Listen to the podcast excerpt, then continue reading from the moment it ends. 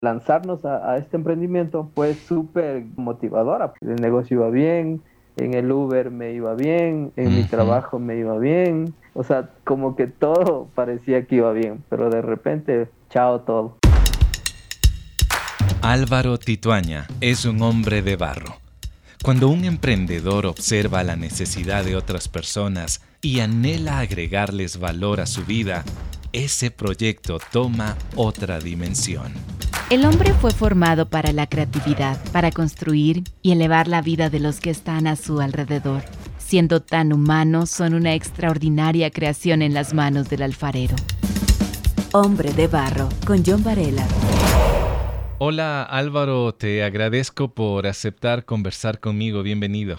¿Qué tal John? Para mí es un gusto poder eh, conversar contigo y, compartir un poquito de toda nuestra vivencia como, como salsa bolón. Qué bien, bueno, yo veo ahí tu camiseta, los colores que caracterizan a tu marca. Alguien me dio buenas referencias de tu servicio. Cuéntame qué es lo que tú ofreces. Básicamente hacemos productos con verde. Nuestro eslogan es le pusimos sabor al verde para algunas personas de pronto que no son dentro de nuestro contexto puedan decir el verde, ¿de qué me están hablando?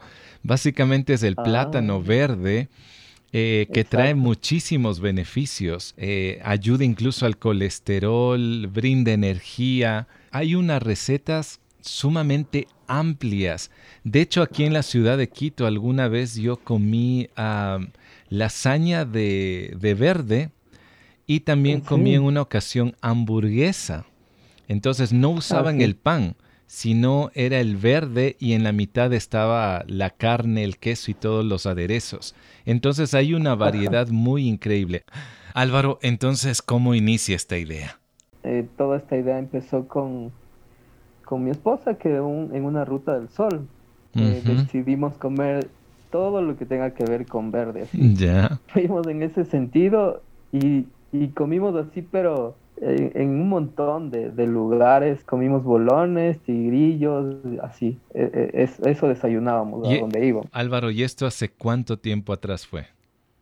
Eso fue como hace unos cinco años atrás, como unos cuatro años, cinco años atrás. Entonces ahí en esa ruta que, estuvimos haciendo, comimos de todo tipo, así en, Guayaquil, en Esmeraldas, en, ahí en playas, así y nos pareció genial, o sea, nos pareció genial cómo nos, cómo nos daban diferentes sabores, diferentes formas de hacer el bolón. Claro. En, en, una parte que comimos, hacían el bolón, le metían al, al, al verde al horno. Ajá. Le sacaban del horno, lo, le ponían ahí full mantequilla, lo aplastaban, ese rato te armaban y tenga su bolón. Entonces de ahí regresamos y se nos ocurrió que podríamos que podríamos nosotros también hacer aquí en Quito algo así. Y empezamos a trabajar en una idea como marca que se distinga en el sentido de, ese producto, o sea, que tenga que ver solo con el verde. Álvaro, eh, permíteme mencionar que el bolón de verde es un plato típico ecuatoriano preparado justamente con plátanos verdes a los cuales hay que machacarlos y dentro de cada uno de estos bolones se puede poner eh, trozos de queso o chicharrón. Algunos lo hacen con otros ingredientes, pero básicamente es así como se hace un bolón de verde. Esta idea los llevó entonces a viajar por diferentes ciudades de la costa ecuatoriana. Sí, justamente se nos ocurrió hacer esto y dijimos, pero vámonos allá, probemos así en todos lados. Fue una, una experiencia súper, súper divertida y chévere. De paso aprendimos así las mejores Qué técnicas. Bien. Entonces, me imagino que con todos los elementos bien detallados y analizados, abrieron aquel deseado local. Ajá, sí, justamente ya teníamos todo esto analizado, íbamos ahorrando un poco para, para todo este proceso. Y un día, bueno, decidimos arrancar y abrimos en Cumbaya. Esto está fuera de la ciudad de Quito, ajá. Un buen sector, por cierto. ¿ah? Ahí decidimos ya emprender y mi esposa se puso al frente de eso. Nos pusimos con una amiga mía que era igual ingeniera en sistemas bueno, las cosas no salieron tan bien, no, nos, no nos fue tan bien con ella, pero la experiencia que tuvimos en el lanzarnos a, este emprendimiento fue súper, eh, como te digo, motivadora, porque a mucha gente le, le gustó muchísimo nuestro producto. En Cumbaya nos comparaban con, marcas muy famosas de Guayaquil. Ah, qué bien. Con marcas que, que, que, hacen ese producto en, Guayaquil y nos decían, un bolón de esa calidad por fin llegó a Quito, decían. wow, qué halago, ¿ah? Creo que, creo que en ese momento no era, no era el momento de Dios que, quería que nosotros lo logremos. Ya. Y bueno, tuvimos un poco de problemas ahí con, con el tema de la sociedad y tuvimos que, cerrar. ¡Ay, qué pena! la decisión más difícil. ¿Qué, ¿Cuánto tiempo estuvo abierto eh, el local? Estuvimos alrededor de cuatro meses abiertos. Oh, qué pena. Hombre de barro, con John Varela. Álvaro, se ve que eh, no solamente es un tema de emprender, sino también de ver otros detalles, las sociedades, con quién me asocio. ¿Qué provoca en ti este cierre y cómo les afecta a ustedes como matrimonio?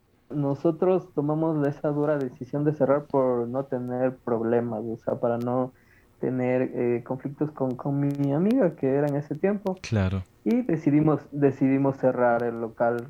Eh, nosotros me acuerdo clarito que subíamos en el, en el carro y mi esposa subía llorando, mm. llorando y subía súper triste, así decía, pero ¿por qué? O sea, Hmm. Y todo esto estaba, o sea, tiene mucho futuro y eso, y por qué tenemos que estar cerrando. Entonces yo le decía, tranquila, porque ya probamos, ya vimos, y esto un día volvemos a abrir. Entonces ella decía, pero ¿cómo? Si ahorita tenemos deudas, mm. tenemos que cubrir las cosas que hemos comprado y que no sé qué. O sea, yo le decía tranquila porque yo podría, yo podría afrontar todas esas cosas porque yo trabajaba en lo mío. Pero sí, sí fue bien, sí fue bien fuerte. Bueno, igual éramos todavía igual más jóvenes y, sin experiencia. Pero tenían las ganas. Álvaro, hay una, hay un dicho popular, a lo mejor lo habrás escuchado, que dice llover sobre mojado, es decir, una situación compleja suma a otra situación un poco difícil. ¿Todo esto afectó tu salud? Sí, después de eso tuvimos algunas cosas. Ya, cuéntame qué pasó. mi, mi, carro, o sea, yo me había comprado un carro es nuevo, ¿no? Del año y toda la historia. Mm, mi cuñado se chocó en el carro. Eh, tuvimos como pérdida completa del carro. Tuvimos que seguir un juicio, todo un lío y todo ese trámite, todos esos problemas. Un, un día me, me, voy a comprar a la tienda el pan así para el desayuno, regreso y, y me, o sea, me caí así, me caí porque oh. perdí como que el control así y después ya no me pude levantar y, y hmm. vomitaba mucho y se, y se me daba vueltas el mundo, así, se, todo se oh. me daba vueltas así. Entonces después eh, un doctor me ve y me dice que tengo vértigo. Ay. Yo te entiendo porque años atrás a mi esposa le ocurrió esto. E, el vértigo para quienes de pronto no lo conocen es una desorientación, ¿no? Es todo te da vuelta, estás mareado, puede durar entre 5 a 20 días. Cuéntame, ¿cómo fue ese proceso? ¿Cómo lo viviste? Bien complicado todo, eh, era como que una cosa venía otra, mm. venía otra. Ahí mi esposa decía, oye, pero ¿qué pasa? ¿Y qué hacemos? Y bueno, en esa parte yo como que siempre he sido medio optimista en un sentido y otra como que siempre tengo bastante fe. Siempre he creído que, que al final de las cosas eh, Dios tiene el control y al final Dios tiene que tener un propósito detrás de todo lo difícil que uno viva también. Pasamos en eh, temporadas muy duras de, de no tener a veces pero siempre eh, como que enfrentándonos valientemente y con, y con fe, porque un día puedes tenerlo, un día puede estar funcionando todo bien. Eh, en el carro mi cuñado se chocó porque me pidió para hacer Uber. Mm. Entonces, en teoría todo iba bien, el negocio empezó a ir, el, negocio iba bien, en el Uber me iba bien, en mi trabajo me iba bien, o sea, como que todo parecía que iba bien, pero de repente, chao todo, igual. ¿Cuántos días te duró el vértigo, Álvaro? Estuve 20 días en, eh, así literal en la cama, así, ajá, eso es horrible, o sea, no puedes, no puedes moverte así, todo, todo se te da vuelta, es, muy feo esa enfermedad. Claro, Álvaro, ¿esto te provocó de pronto las tensiones, el estrés, eh, eh, las deudas que tenías? Sí, seguramente fue por todo esto, por todos esos problemas que teníamos, por las deudas, por, o sea, por la preocupación también de, no saber a veces cómo vamos a hacerlo, cómo vamos a, volver a levantarnos. Pensaría que toda la suma de todas esas cosas terminó en eso, en ese vértigo, porque sí, el doctor también dijo que por mucho estrés eso también te puede pasar. Eh, hace ya muchos años atrás yo me metí tanto en algunos proyectos estaba en la universidad, me metí a organizar un campamento de fútbol. Aparte de eso, no tenía un trabajo seguro. Entonces yo, yo no tuve vértigo, pero tuve un ataque de pánico espantoso. Entonces ese es, la, oh. e, ese es el, cúmulo de, de, de estrés. Pero lo que yo aprendí en ese momento es que necesito soltar las cosas porque uno como hombre piensa que tiene el control de todo. Uno piensa que lo que hago me pertenece y lo que yo planifico se va a dar como yo lo he estado estructurando. Álvaro, no sé si eso te ocurrió a ti. ¿Qué lecciones aprendiste en este periodo? Si no estoy mal, duró más o menos unos dos años, ¿puede ser? Sí, justamente todo este proceso tuvo como unos dos años que nos mm. costó salir de todo esto. Y ahí aprendimos justamente lo que tú dices, o sea, a veces, yo, yo así me confieso, antes de abrir ese local en Cumbayá, yo oraba hasta en el baño de mi trabajo, así, entraba al baño y decía, me arrodillaba y decía, Dios, o sea, si es tu voluntad, ayúdanos Ayúdanos a que eso, eso que vamos a hacer funcione. Así, literal, a veces estaba trabajando en la oficina, me iba al baño y lloraba así. Oh.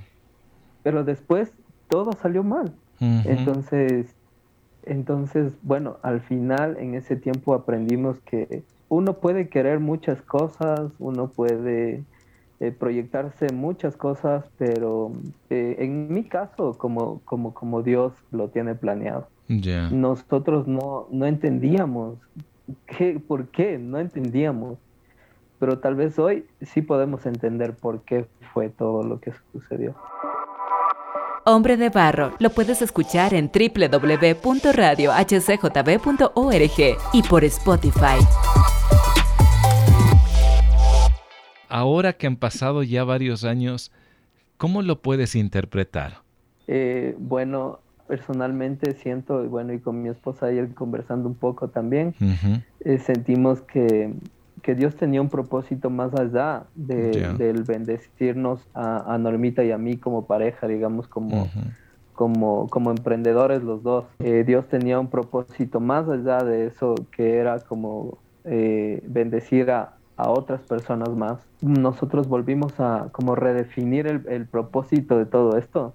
Ya, interesante y en este proceso de redefinir el propósito de, de, Salsa Bolón, nos encontramos con algo que a mí me sucedió de joven. Ok. Cuando yo era joven era un muchacho que en sí no tenía muchas oportunidades, digamos así, como que para estudiar, porque mis papás no tenían mucho dinero. Ya. Entonces, pero mi mamá se fue a España un tiempo, trabajaba allá y la jefa de mi mamá decide darme de estudiar en la universidad que yo escoja. Oh. Cuando terminó el colegio. Qué, bonito. Entonces, o sea, para mí fue una cosa así de locos. Claro. Ella decidió eh, darme de estudiar a la universidad. Producto de eso. O sea, yo me gradué en la ESPE, me gradué de ingeniero en sistemas. Trabajo, tengo un buen trabajo, eh, tengo un buen sueldo. Y producto de mi sueldo, volvimos a empezar. Volvimos a empezar pero con una visión diferente porque la replanteamos. Y nuestro propósito hoy es por cada local que nosotros abramos, apadrinar a una persona con la que podamos hacer lo mismo que hicieron conmigo. ¡Ay, qué lindo! Es decir, usted... es una locura. Claro, es decir, Álvaro, tú y tu esposa ya se replantean todo esto de, de orientarlo para ayudar a otras personas. Ya no es simplemente, ok, yo quiero emprender para mejorar mi condición de vida. Ahora yo quiero emprender para elevar la vida de otras personas. Cae la pandemia. ¿Y cómo, cómo fue el trabajo? o sea, un poco antes de eso, nosotros igual, ¿no? Pidiendo dirección a Dios para volver a empezar, para volver a iniciar todo este proyecto. Me acuerdo que mi esposa buscó locales así mucho tiempo, como unos, un mes pasó buscando locales. Y todos superaban los 1.500 dólares o los 1.000 dólares de arriendo y algunos no querían para, o sea, cafetería, para lo que nosotros hacemos, para comida. Entonces como que dijo, no encuentro local y ya nada, o sea, ya, ya me cansé de buscar. Y un día yo estaba diciendo, ¿y ahora qué hacemos? no Porque, o sea, teníamos todas esas ganas de volver a empezar. Y digo, ¿y ahora qué hacemos? Entonces se me ocurre una noche así como que se me ocurre y digo, ¿y por qué no abrimos en el garaje de la casa? Oh. Así como para empezar. Ya, ¿por qué no? Porque era como que volver a empezar, ¿no? Entonces yo digo, igual, o sea, no perdemos nada, abrimos solo sábado y domingo, seguimos trabajando entre semana y vamos haciendo que la gente vaya conociendo nuestra marca, que era lo que más nos importaba, como que, que nos conozcan, nos vayan conociendo un poco por redes sociales. Entonces le planteo a mi esposa, ¿no? Y yo, o sea, me lo pensaba cómo decirle, porque mi esposa es como que a veces dice, se te ocurren cosas que digo, no, ¿cómo? y yo decía, va a decir, Te entiendo. ¿cómo, cómo, vamos a hacer en el garaje de la casa en un barrio, nosotros vivimos en, el sur, en San Bartolo. O sea, es un condominio, ni siquiera es que vamos a estar ahí a la calle, alguna cosa. no es una calle principal, ni comercial entonces. No es una calle principal. Brillante idea, Álvaro. ¿Y qué te dijo tu esposa? Entonces mi esposa dice, no, estás loco, no va a venir nadie acá. ¿Quién va a venir acá? Le digo, yo ya tengo pensado cómo lo vamos a hacer. Le digo, ayer, ayer noche se me vino a la cabeza, así, te juro. Esto no es mío, le digo. se me vino a la cabeza así de, la nada. Le digo, abramos allí en el garaje, adecuémosle ese, el, el, el, cuarto que, donde nosotros dormíamos. Digo, ahí hacemos la cocina. Y toda la parte de atrás, donde es el patio, le adecuamos el local. Y en el garaje le ponemos una cosa así súper chévere, como que un paragüitas así, ahí le dejé. Y como el fin de semana. Y unas macetas con plantas. Exacto, sí, literal. Para adornar. Y como el fin de semana todos los vecinos salen. Claro. Entonces tenemos garaje, pero de largo, así para que la gente se parquee sin problemas, ¿sí? Ya. Entonces me dice, no, no, no, no sé, no, no, es que no te entiendo, me decía, pero le digo, intentemos ya buscaste el local, no encontraste, ya hicimos lo que pudimos, no encontramos. Entonces, intentemos así, intentemos aquí. Bueno, Álvaro, entonces intentemos ya. Yo voy contigo y veamos qué pasa. Al final, las cosas que teníamos del local anterior y todo, las reutilizamos, le pusimos bien bonito al, al lugar y abrimos. El primer día que abrimos, a full, así a full, porque bueno, oh. también tengo gente que me conoce y amigos y, cosas, o sea, invitamos a gente, otros que ya sabían de nuestra existencia porque mientras cerramos esos dos años, hacíamos hacíamos domicilio solo los viernes. Ya, ya, ya. ¿Y esto en qué año fue, Álvaro? Sí, el 30 de noviembre, antes de la pandemia, abrimos. Ah, ya, ya, 2019 entonces. 2019, ya. Ajá ahí volvimos a abrir. Entonces ya, o sea, ese día fue así como que mi esposa se quedó así. Te juro que pensé que no iba a venir nadie. y entonces igual los vecinos, así porque, o sea, también nosotros hicimos nuestra tarea, ¿no? Claro. Hicimos unos, hicimos unos volantes y nos fuimos a parar durante como tres semanas en los condominios, entregamos a la gente, en la calle a todo el mm. mundo le convencíamos de que no habrán probado un bolón igual en ninguna parte del sur igual, que no sé qué, y hablábamos así. Yo llegaba de la oficina y nos íbamos a repartir volantes por todo alrededor así de aquí. Hombre de barro, originalidad en sus manos. Álvaro, cuatro meses después de la apertura de este nuevo local, no improvisado porque ya lo habías pensado que es tu garage, aparece la pandemia. ¿Qué se les vino a su mente? En, realidad, lo, que, lo primero que se nos ocurrió es dijimos gracias Dios porque no permitiste que consigamos un local. Así es. Porque no tuvimos que, abrir un local y mm. contratar gente y toda esta historia porque estuviéramos ahorita hecho pedazos. Claro. Bueno, y nadie sabía que nos iban a encerrar tanto tiempo tampoco, ¿no? Era como que íbamos a estar un, un, ratito nomás. Claro, uno pensaba eso. Y nosotros lo que hicimos fue, bueno, esperemos a ver qué pasa. Cerramos, como solo abríamos sábado y domingo, entonces el primer fin de semana, me acuerdo, nos vamos a la casa de mi cuñada. Dijimos, vamos allá a pasar con ellos porque no sabemos qué va a pasar, entonces quedémonos allá con ellos. Y nos quedamos ahí y nos empiezan a, llamar por teléfono el fin de semana. Y dicen, hablo con Salsa Bolón. Y nosotros decimos, sí. Dice, ¿tiene servicio a domicilio? Y yo, domicilio. ¡Pum! Descubrí esa palabra ese día. Literal, ese día descubrí esa palabra domicilio y nosotros de ese rato nos tuvimos que cambiar, mm. venirnos a la casa y empezar todos nuestros planes en función del domicilio. Ya. Y, y, desde ahí, los siguientes fines de semana empezamos a hacer domicilio. Qué increíble. Domicilio, domicilio, domicilio. Y eh, la gente también a veces pasaba cuando podía en, su carro y les entregábamos afuera. Claro, claro. El domicilio hacíamos en bicicleta. Ah. Nos sacábamos del aire haciendo domicilio en bicicleta. Era, era una locura, era o sea, súper chévere, una vivencia demasiado divertida también. Hay como dos partes, ¿no? El, el haber emprendido al inicio, hace cinco años atrás, les va mal, pero ahora se replantean, miran con objetividad, ya no lo ven de una manera más puertas adentro el negocio, sino que quieres apoyar con cada local que ustedes abran, van a dar una beca a alguien que necesita, vas a dar una beca de estudios.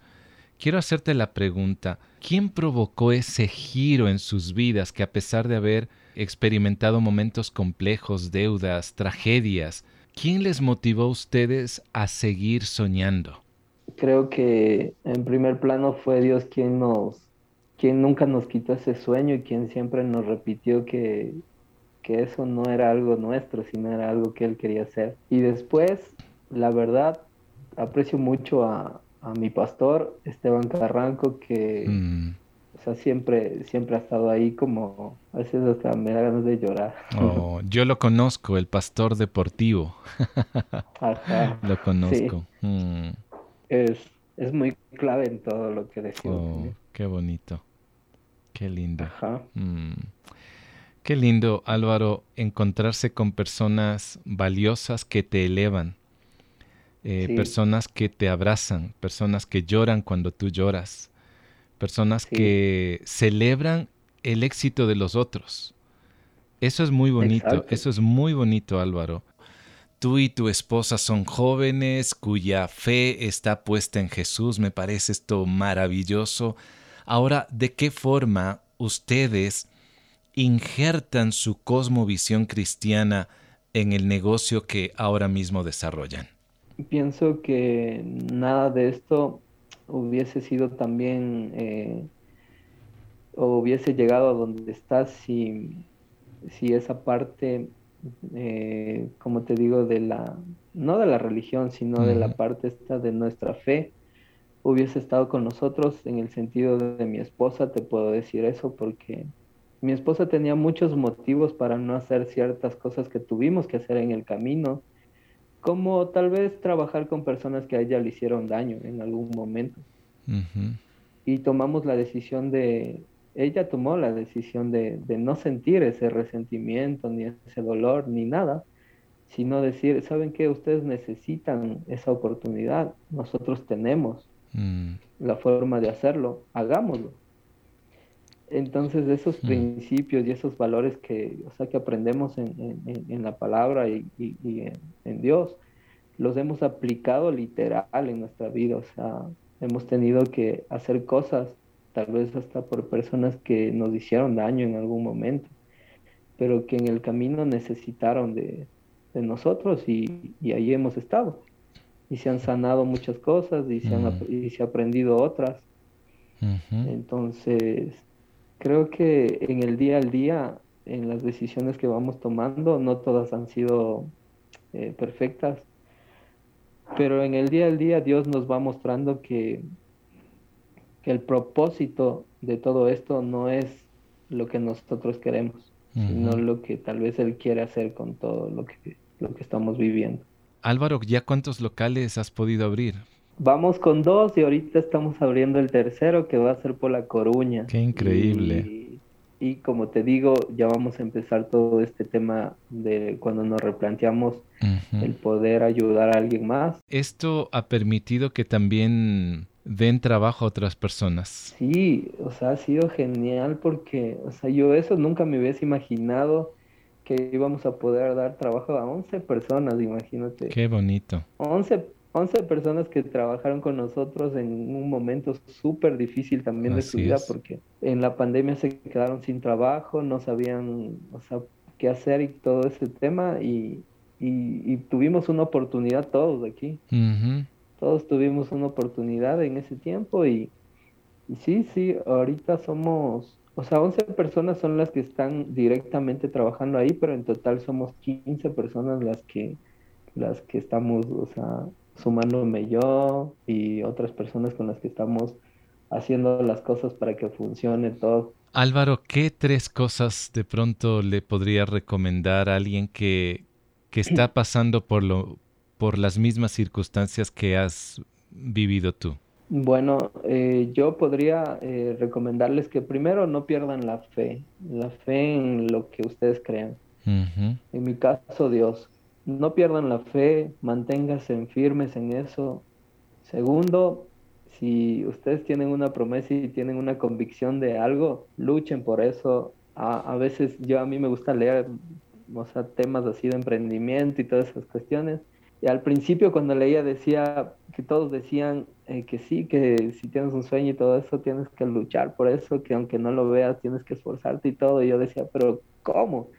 Si las cosas no son tan fáciles. Pero sí, nos costó, como tú dices, cinco años, pero mm. después de todo este proceso estamos ya bastante bien, estamos muy como, como marca, hemos tenido muchas propuestas de, de franquiciar la marca. Ya. Pienso que, que nunca te debes dar por vencido. Si se te cierra una puerta, pero tú tienes mucha, mucha energía y fe de que eso va a funcionar, pues insiste en eso, insiste, mm. insiste, insiste hasta que lo logres. Y bueno, eso, y apóyate en, personas que, que tengan la misma visión que tú, el mismo pensamiento hacia donde tú quieres llevar, o sea, que tengan los mismos objetivos que tú tienes. En este caso, nosotros siempre hemos tenido eso de, dar, de servir. Claro. Entonces, si tú te juntas con gente que siente lo mismo y piensa como tú, puede tener un alcance muy grande. Claro. Álvaro, ¿de qué manera tu proyección y tu emprendimiento cambió cuando tú empezaste a considerar elevar la vida de otra persona? Definitivamente creo que esa es la base de todo. Creo que el, sentir que tú puedes no hacerlo por ti ni, ni solo para ti, sino por, por alguien más, fue creo que la, la mejor decisión que tomamos en el sentido personal y como marca y creo que es la, la, base de todo y la raíz que tiramos ahí en la tierra y la que se formó firme para que esto siga creciendo como está creciendo y para que tenga como que un futuro sustentable así en el tiempo. Mm, qué valioso. Álvaro, me dejas un sabor a esperanza, a trabajo, a trabajo fuerte. Me imagino que esto unió mucho tu relación con tu esposa, te unió mucho tu relación con Dios. Y te felicito, Álvaro. Yo me alegro porque cuando yo sepa que tú abras un nuevo local, sé que estás dando una beca a otra persona. Eso es lindísimo. Lo que alguien hizo por ti, tú lo estás reproduciendo y eso es muy bonito. Si alguien desea contactarse contigo, conocerte, conversar contigo a través de redes, ¿cómo te puede localizar? Eh, nosotros estamos como arroba salsa bolón en Instagram y en Facebook. Eh, nos puedes contactar ahí a través de esas redes, en Instagram, Facebook como arroba salsa bolón y recuerden que le pusimos sabor al verde.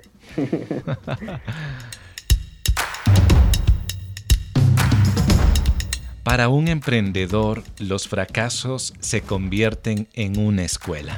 Reorientar la visión y dirigirlo para agregar vida, trabajo y esperanza a otros hace que el emprendimiento o cualquier otro proyecto se convierta en un instrumento valioso y de gran bendición.